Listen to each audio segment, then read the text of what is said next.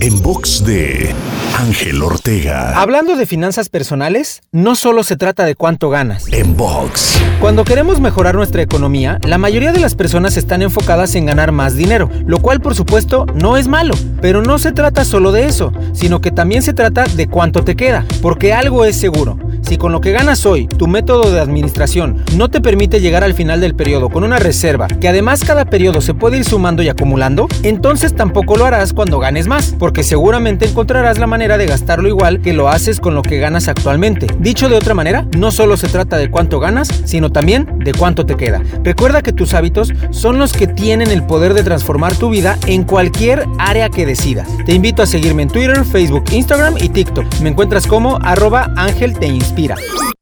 En box de Ángel Ortega. En.